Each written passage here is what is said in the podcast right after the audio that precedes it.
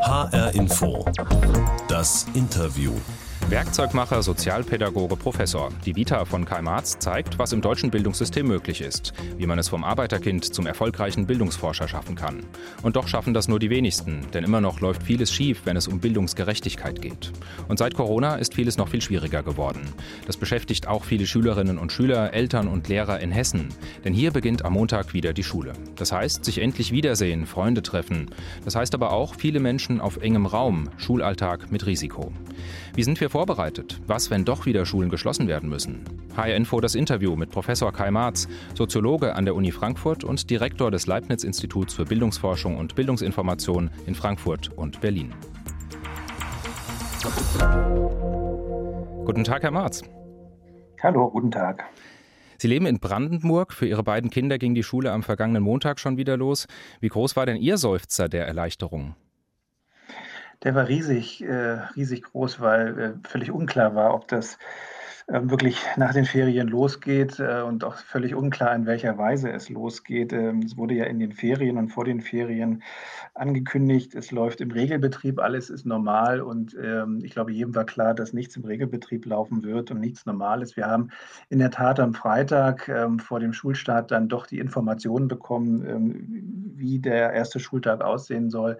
Bis jetzt, wir sind im vierten Tag im neuen Schuljahr ähm, und unsere Schule ist noch geöffnet. Man könnte das vorsichtig als Erfolg verkaufen. Toi, toi, toi. Sie haben diese Phase von Schulschließungen, Homeoffice, Homeschooling ja nicht nur als Wissenschaftler beobachtet, sondern auch als Familienvater hautnah miterlebt. Sie haben Zwillinge, die sind jetzt in der dritten Klasse und auch die mussten ja zu Hause beschult werden, während der Papa geschäftsführender Direktor eines Leibniz-Instituts ist. Wie ist das denn bei Ihnen gelaufen? Ja, das war für alle Beteiligten äh, wirklich eine Herausforderung. Ich kann mich gut entsinnen, ähm, als ich die Information bekommen habe, dass unsere Schule geschlossen wird. Das war äh, zwei Tage bevor die Schulen in Brandenburg insgesamt geschlossen ähm, wurden. Ich, ich, war gerade im, im, BMBF in Berlin bei einer Sitzung äh, mit der Autorengruppe. Also Bundesbildungsministerium? Bundesbildungsministerium äh, bei einer Sitzung der Autorengruppe für den nationalen Bildungsbericht, als mir meine Frau schrieb, die muss der Schule die Kinder abholen. Ähm, und für sehr, sehr lange Zeit, was damals noch keiner ahnte. Genau, das war damals noch nicht klar. Unsere Hoffnung war, okay, das ist jetzt mal für ein paar Tage, vielleicht ein, ein paar Wochen und dann läuft das wieder. Dass sich das über Monate hinzog, war nicht abzusehen und es, es war wirklich eine Herausforderung für uns als Eltern, weil auch wenn ich Erziehungswissenschaftler bin und als Bildungsforscher arbeite, bin ich ja keine Lehrkraft. Ich habe es also in meiner Ausbildung gar nicht gelernt, Kindern das Lesen und Rechnen beizubringen und meine Frau letztendlich auch nicht. Und als Eltern ist man in einer ganz anderen sozialen Funktion als als Lehrkräfte. Das wissen halt auch die Kinder. Insofern ist das wirklich schwierig gewesen. Ähm, wir haben uns da auch an einigen Stellen gerieben. Ähm, die ersten Wochen äh, waren, glaube ich, für alle auch noch spannend. Äh, dann äh, irgendwann ist aber doch so ein Punkt eingesetzt, wo man gesagt hat, es wäre doch schön, wenn es wieder so ein bisschen die Luft raus. ja, so ähnlich wie bei Ihnen war das ja bei vielen Familien. Bei vielen war Homeschooling schon sowas wie das Unwort des Jahres, denn viele haben das so erlebt, die Lehrer schicken einmal in der Woche ein paar Arbeitsblätter und die Eltern kümmern sich dann um den Rest. Was lief denn aus Ihrer Sicht beim Homeschooling schief? Ja, also eigentlich sollten wir uns von dem Begriff des Homeschooling verabschieden, weil das gibt es in Deutschland ja gar nicht, zumindest wenn man es äh, mit, mit der Bedeutung füllt, wie es international gesehen wird. Es lief schief einiges meines Erachtens. Weder Schulen, Schulleitungen noch die Ministerien waren auf diese Situation vorbereitet. Das kann man noch gar keinem vorwerfen, aber es hat sich gezeigt, dass, dass die Lehrkräfte nicht in der Lage waren, schnell zu reagieren um den, den Kindern und Jugendlichen auch entsprechende Aufgaben und Lehrangebote zu machen. Wenn ich jetzt von die Lehrer spreche, dann ist das natürlich falsch, weil es gibt oder es gab große Variabilität in der Art und Weise, wie mit diesen Schulschließungen umgegangen wurde. Ich kenne Schulen, die sind vom ersten Tag der Schulschließung in den Online-Modus gegangen und haben regulären Unterricht gemacht. Und, und ich, ich kenne Schulen, wenn ich jetzt ein bisschen übertreibe, denen ist es bis zum Beginn der Sommerferien nicht gelungen, mit dieser Situation wirklich verantwortungsvoll umzugehen. Was ist denn die Konsequenz daraus? Wie groß ist der Bildungsrückstand durch den Shutdown, vor allem für die, die auch vorher schon Probleme hatten? Kann man das irgendwie beziffern? Ich würde mich jetzt schwer tun, zum jetzigen Zeitpunkt das wirklich schon ähm, verlässlich quantitativ zu beziffern, weil die entsprechenden Untersuchungen ähm, in Form von Leistungstests, die stehen aus. Es gibt erste ähm, Befragungen, die Hinweise darauf geben, dass die Lernzeit der Schülerinnen und Schüler in der schulfreien Zeit oder in der Zeit der Schulschließung, äh, schulfrei war sie ja hoffentlich nicht, also in der Zeit der Schulschließung äh, wesentlich geringer war als im normalen Schulbetrieb. Und da kann man davon ausgehen, dass sich natürlich das auf die Lernstände der Schülerinnen und Schüler auswirkt. Ich finde, die, die dringlichste Aufgabe jetzt wird es sein, sich genau dieser Frage anzunehmen. Äh, wie sehen die Lernstände aus? Wo gibt es Rückstände? Wo gibt es größere Rückstände? Gibt es Schülergruppen, die hier in besonderer Weise betroffen sind? Um dann auch schnell Maßnahmen zu entwickeln und zu implementieren und mit diesen Rückständen auch wirklich umgehen zu können.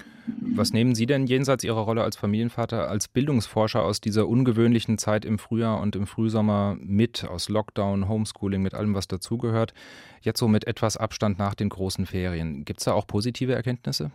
Ja, man muss natürlich versuchen, auch einer, aus einer solchen Situation positive äh, Aspekte abzuleiten. Und vielleicht ist das Positive an dieser Krisensituation, dass die eigentlichen Herausforderungen, die schon lange im System liegen und die eigentlich auch bekannt sind, jetzt nochmal in einer Art und Weise deutlich geworden sind, dass man sie einfach nicht mehr wegdrücken kann, dass man sie einfach angehen muss, dass man sie anerkennen muss, akzeptieren muss, um dann daran zu arbeiten. Und das sind meines Erachtens vielleicht drei, vier äh, Dinge, wenn man es versucht, ein bisschen zu bündeln. Ähm, sie haben die Leistungsrückstände schon angesprochen.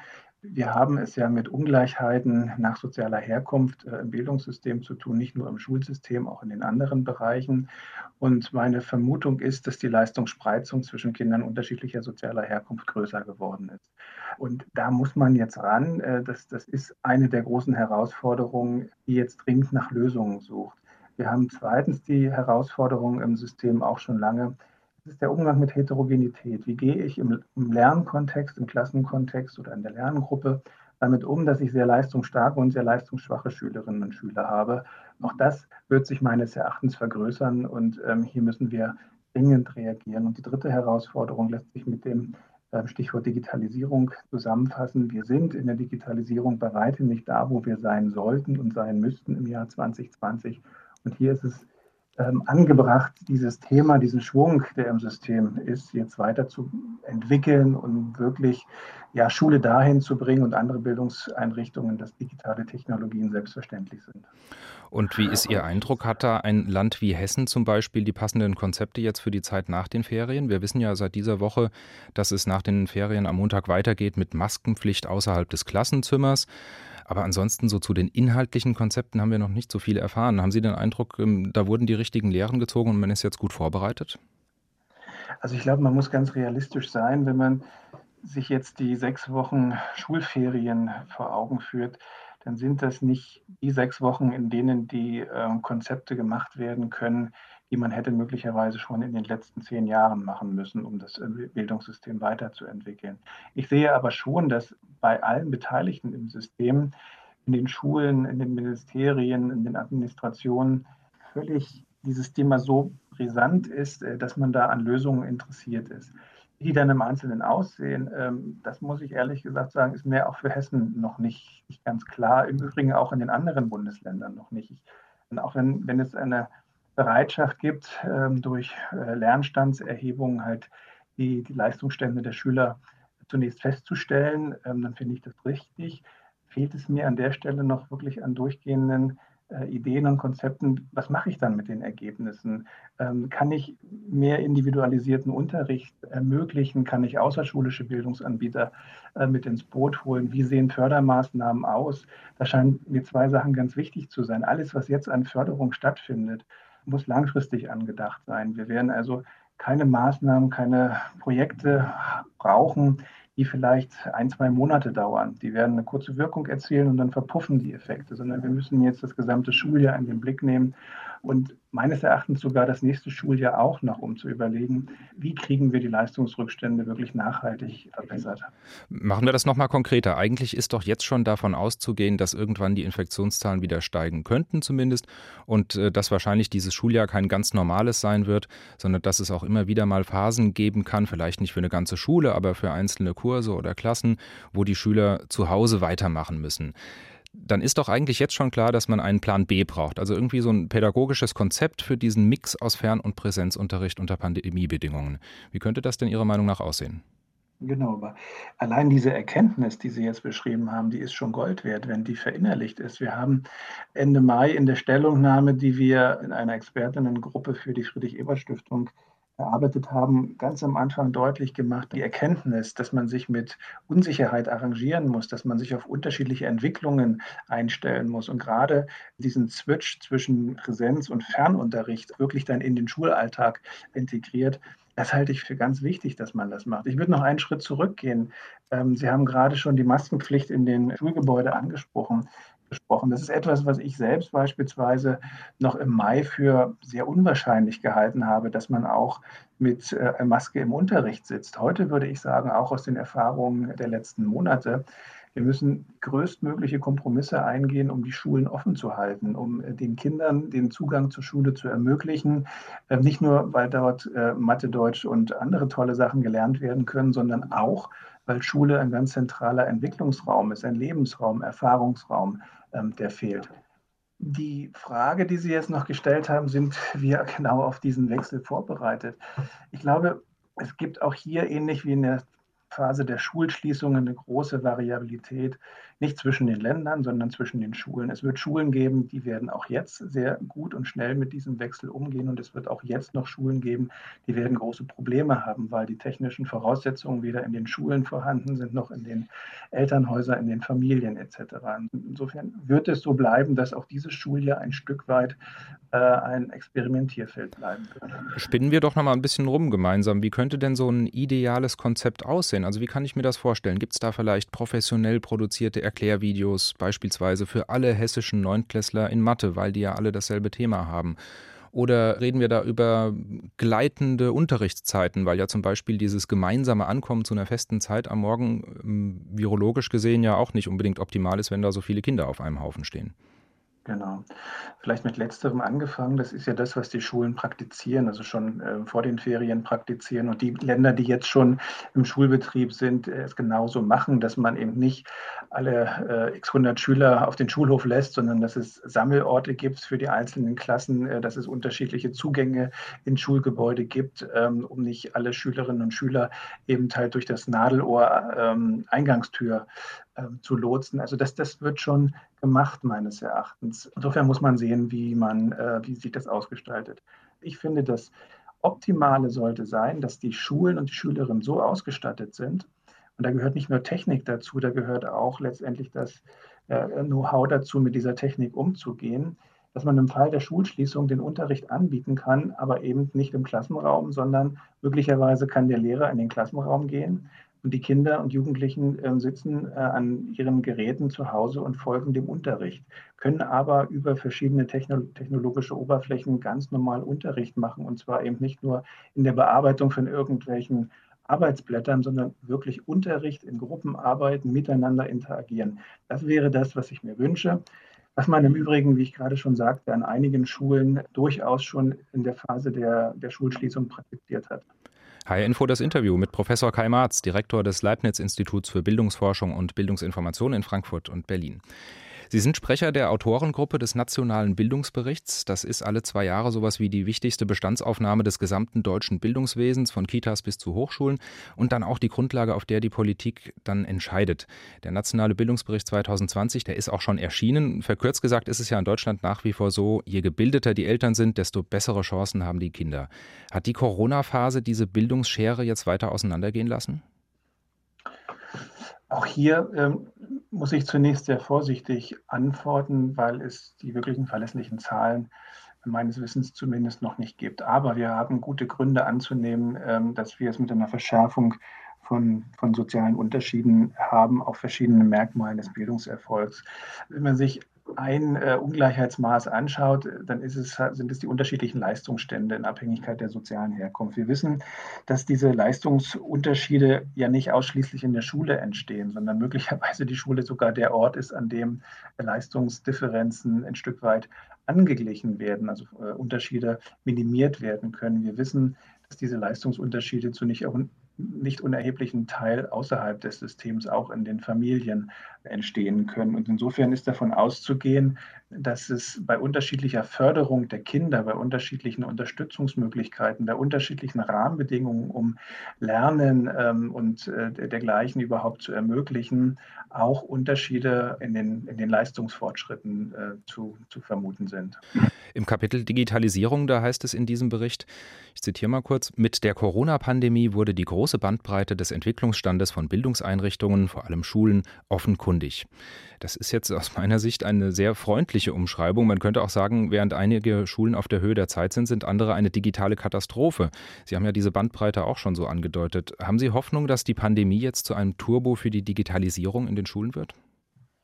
Ja, diese Hoffnung habe ich in der Tat, dass der Digitalisierungsschub, der jetzt notwendig war und an vielen Stellen sogar diese Schwelle überwunden hat, dass wir analoge Arbeitsplätze haben, die wir digitalisieren, ähm, dann den Familien schicken, die wieder analogisiert werden und dann wieder digitalisiert. Also eine PDF-Datei per Mail ist kein digitaler Unterricht.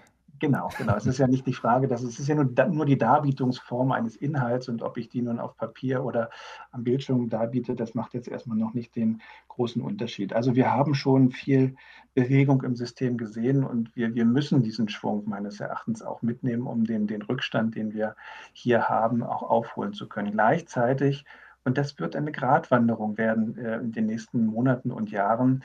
Scheint es wichtig zu sein, dass wir Digitalisierung auch nicht zum Selbstzweck machen, sondern dass wir immer wieder fragen, wann, zu welchem Zweck ähm, ist der Einsatz welches digitalen Mediums oder welcher Technologie für den Lehr-Lernprozess ähm, wirklich hilfreich und förderlich. Und das ist eine Frage, die wir meines Erachtens immer mitreflektieren müssen. Wir müssen dahin kommen. Also nicht zuerst Tablets anschaffen, sondern zuerst überlegen, was wollen wir mit den Tablets machen. Genau, es geht auch gar nicht nur um Tablets, sondern es gibt, gibt ja darüber hinaus viele andere Möglichkeiten, ähm, auch, auch zusammenzuarbeiten oder die Selbstverständlichkeit, mit der die digitale Welt und die analoge Welt in unserer Lebenswelt, auch in der Lebenswelt von Kindern und Jugendlichen schon zusammengewachsen sind. Diese Selbstverständlichkeit, die brauchen wir meines Erachtens auch in den Lehr-Lern-Kontexten. In der Berufswelt ist das noch viel dramatischer meines Erachtens. Da äh, bewegen wir uns permanent zwischen analogen und digitalen Dingen und denken gar nicht darüber nach, sind wir jetzt äh, im analogen Kontext oder im digitalen, weil die Dinge einfach zusammengehören. In den Bildungskontexten, insbesondere in der Schule, noch dramatischer im Bereich der Kindertageseinrichtungen, scheinen mir das wirklich zwei Welten zu sein. Und das ist nicht zielführend, wenn es zwei Welten wären. Es, es, es muss verschmelzen, wie in der Berufswelt, wie im, im Alltagsleben. Immer vor dem Hintergrund, dass äh, nicht alles digital sein muss. Kinder und Jugendliche brauchen auch analoge Erfahrungsräume und dergleichen. Und die müssen wir natürlich den jungen Menschen auch zur Verfügung stellen. Kai Marz, 47 Jahre alt, Familienvater, Soziologe, Bildungsforscher in HR Info das Interview. Zu HR Info das Interview gehört auch immer unsere Interviewbox. In dieser kleinen Kiste bringen wir dem Gesprächspartner immer eine kleine Überraschung mit, so auch Ihnen. Ich beschreibe das immer ganz gerne, etwa so groß wie ein Schuhkarton, eine weiße Kiste und da steht draußen HR Info drauf. Jetzt für heute habe ich die große Version nehmen müssen. Äh, die ist eher so groß wie drei Schuhkartons und steht hier bei mir im Studio. Und ähm, weil Sie in Brandenburg sitzen, mache ich das jetzt mal für Sie auf und hole die Überraschung raus. Und das ist ein Seil, genauer gesagt ein Kletterseil. Und was hier noch so schön klappert, sind die Karabiner da dran. Ahnen Sie, warum das für Sie in der Box liegt?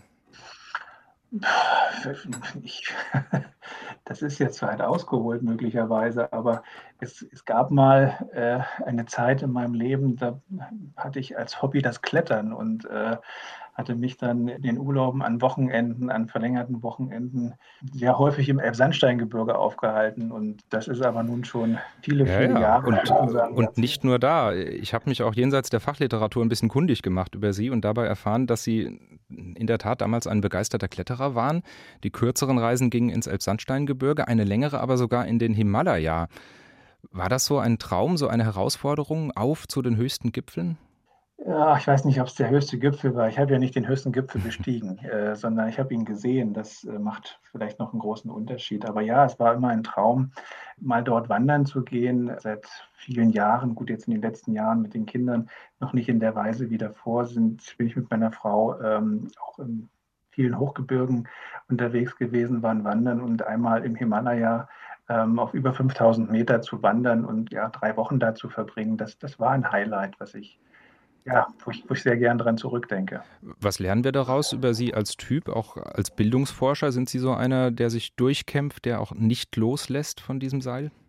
Ach, das weiß ich nicht. Das, das Seil hat ja eigentlich eher eine andere äh, Bedeutung beim Klettern. Das hofft man ja nie zu brauchen. Das ist ja nur die Sicherheit, die man mitbringt.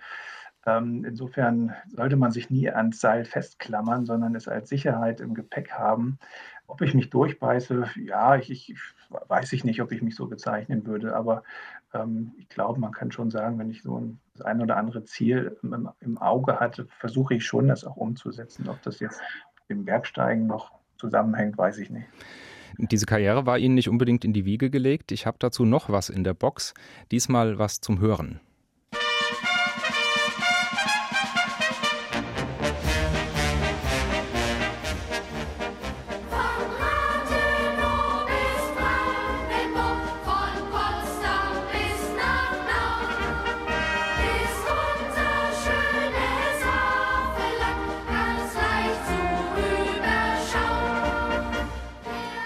Was ganz anderes. Haben Sie auch da eine Idee, warum ich Ihnen das vorspiele?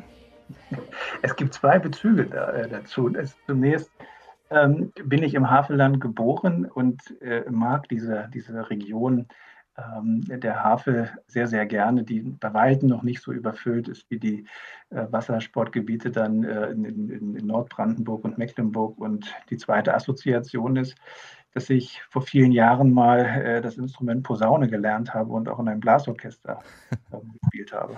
Da habe ich jetzt auch noch was Neues über Sie gelernt, denn das war gar nicht äh, mein Hintergedanke, aber das ist auch sehr interessant. Was mir dabei aufgefallen ist im Text, von Rathenow bis Brandenburg, von Potsdam bis nach Nauen ist unser schönes Havelland ganz leicht zu überschauen. Ganz im Westen von Brandenburg, da liegt Rathenow, die Stadt der Optik und die gilt als Wiege der industriellen Optik.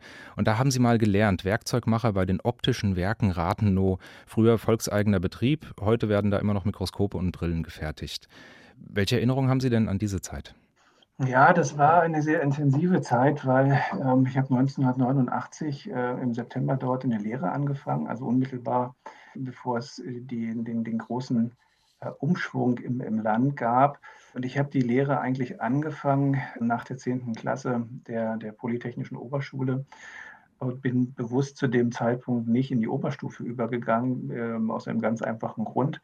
Wir hatten damals noch von Montag bis Samstag äh, Schulunterricht und ich hatte keine Lust mehr, am Wochenende zur Schule zu gehen. Und das war an den Berufsschulen anders. Verständlich. Da habe ich mich dann entschieden, halt diese, diese Ausbildung zu machen, was im Übrigen eine sehr schöne Ausbildung ist, weil man sozusagen mit allen Fertigungstechniken im, im Metallbereich äh, zu tun hat. Und ähm, die, die, Freude über den freien Samstag war dann sehr kurz, weil ähm, relativ schnell die Samstagsbeschulung dann auch äh, damals abgeschafft wurde. Also das war eine sehr, sehr spannende Zeit, in der ich auch viel, viel gelernt hatte. Ich würde heute sagen, ich würde die Zeit nicht missen wollen, aber ähm, ob sie jetzt notwendig war für das, was ich dann später gemacht habe, weiß ich nicht. Jetzt unterhalten sich hier in diesem Interview zwei Menschen, bei denen das Thema Bildungsgerechtigkeit eine ganz wichtige Rolle spielt. Wenn ich da kurz was von mir preisgeben darf, mein Vater ist gelernter Maler, meine Mutter Kindergärtnerin.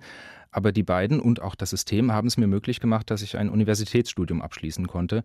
Bei Ihnen ist die Fallhöhe, wie wir gehört haben, noch deutlich höher. Sie sind in der DDR aufgewachsen, in Premnitz im Havelland. Die Eltern Facharbeiter, über die Lehre als Werkzeugmacher haben wir gerade gesprochen. Und dann kam die Wende in der Geschichte der zwei Deutschlands, aber auch eine Wende für Sie, denn danach kam Abitur an der Abendschule, das Studium der Sozialpädagogik. Ich kürze das jetzt mal etwas ab. Sie sind heute Professor und einer der einflussreichsten deutschen Bildungsforscher. Also wenn man uns beide ansieht, kann man doch sagen, alles ist möglich im deutschen System. Ich glaube, diesen Satz würde jeder unterschreiben. Die Frage ist nur, für wie viel ist alles möglich? Und äh, es muss ja nun nicht jeder ähm, Hochschullehrer werden, das ist ja gar nicht die Intention, aber ähm, das System muss sich in eine Richtung entwickeln, dass es Flexibilität zulässt, dass es Entscheidungskorrekturen zulässt. Und da ist meines Erachtens in den letzten Jahrzehnten schon viel passiert. Aber trotzdem haben wir den großen Durchbruch um, um den Zusammenhang zwischen der eigenen sozialen Herkunft und ja auch dem späteren sozioökonomischen Erfolg noch, noch bei weitem nicht äh, so weit entkoppelt, dass man zufrieden sein kann. Also wir haben da noch, noch viel vor uns, wenngleich man sich, glaube ich, auch vergegenwärtigen muss, es wird weder eine Gesellschaft noch ein Bildungssystem geben, das völlig frei ist von, Verzerrungen dieser Art. Sie sind eher so der Typ, der nicht so schnell aus der Ruhe bringt. Das merken wir auch in diesem Interview. Ich habe mir erlaubt, mich mal am Institut umzuhören. Da hieß es, ach, der Marz, der schimpft eigentlich nie, der geht alles mit einer großen Ruhe an, der ist sehr ausgleichend. Unter Kollegen sollen sie angeblich sogar den Spitznamen Balu aus dem Dschungelbuch haben. Was bringt sie denn so richtig auf die Palme? Ihre Kinder vielleicht? Oh ja, das können die sehr gut. äh, wahrscheinlich sind die Kinder, die, die, mich am besten auf die Palme bringen können. Und die wissen auch genau wie, aber das sage ich Ihnen jetzt nicht. äh, ja, ähm, ich, da, das mache ich ja nicht bewusst. Das ist eine, eine gewisse Persönlichkeit, die äh, in mir liegt und ähm, mit der ich auch ganz zufrieden bin. Und ähm, wenn das, was ich mache, nicht einschläfernd ist, äh, in einer gewissen ähm, ja, Ruhe und Gelassenheit, ähm, werde ich wenig daran setzen, äh, mich jetzt zum impulsivsten Bildungsforscher Deutschlands aufzuspielen. Bleiben wir noch kurz bei Ihren Kindern. Das sind Zwillinge, ein Junge und ein Mädchen, die sind acht Jahre alt und gehen jetzt in die dritte Klasse. Versuchen wir zum Schluss mal einen Ausblick. Was wünschen Sie denen, wenn Sie an deren Bildungsbiografie denken? Ich wünsche meinen Kindern, dass sie immer die Möglichkeit haben, wirklich Dinge zu lernen, die sie interessieren, dass sie die Freude, die sie äh, ja am Beginn ihrer Bildungsbiografie haben am Lernen, dass, dass die aufrechterhalten wird, dass sie immer wieder auf, auf, auf Lehrpersonen stoßen, dass sie auf Begegnungen stoßen, wo sie das ausleben können, dass sie auf Unterstützung stoßen, dass wir ihnen als Eltern, meine Frau und ich, ihnen genau diese Unterstützung geben können. Ich wünsche ihnen, das wünsche ich aber vielleicht auch sogar mehr äh, meiner Frau und mir, dass wir unseren Kindern nicht vorschreiben, wo die Reise hingehen soll, sondern auch akzeptieren, wenn sie Wege einschlagen, von denen wir als Eltern sagen, hm, eigentlich wünschen wir uns was anderes, sondern es ist ihre Entscheidung und dabei immer Lust haben, Neues zu erkennen, Neues zu machen, zu entdecken. Ja, und es mag jetzt vielleicht ein bisschen abgedroschen klingen, aber mir ist es wichtig, dass sie bei allem, was sie tun, äh, ja, zufrieden sind, freundlich bleiben äh, und ja, Zufriedene und freundliche Kinder, wer wünscht sich das nicht? Wie wir hören, auch einer der einflussreichsten deutschen Bildungsforscher. Das war HR Info das Interview mit Professor Kai Marz, Soziologe an der Uni Frankfurt und Direktor des Leibniz-Instituts für Bildungsforschung und Bildungsinformation in Frankfurt und Berlin. Diesen und viele andere tolle Podcasts gibt's auf hrinforadio.de und in der ARD Audiothek. Ich bin Christoph Schelt.